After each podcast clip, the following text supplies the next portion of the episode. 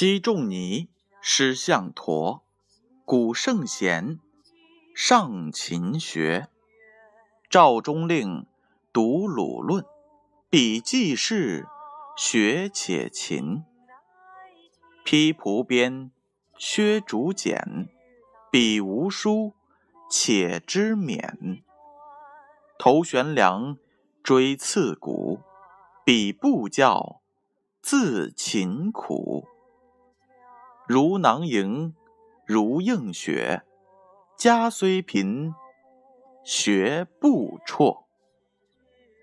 如囊萤，如映雪，家虽贫，学不辍。这句话的意思是这样的：晋朝人车胤把萤火虫放在了沙袋里当照明来读书，孙康则利用。积雪的反光来读书，他们两人家境贫苦，却能在艰苦的条件下继续求学。启示是这样的：古人这种求学的精神是多么令人钦佩呀！在那样恶劣贫困的情况下，能够克服困难，不受外界影响，努力学习。今天我们有这样舒适的环境，如果不知道珍惜，那真是惭愧呀。注释是这样的：如囊萤，囊指装在袋子里的，这里是名词当动词用。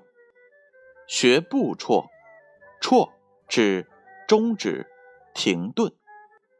这句话还有这样一则故事。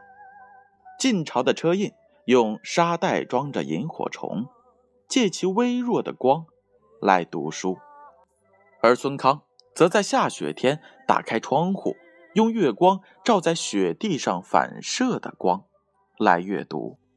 他们的家境虽然都相当的贫穷，可是却能坚持到底，努力而不半途而废。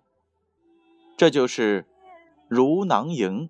如应学，家虽贫，学不辍。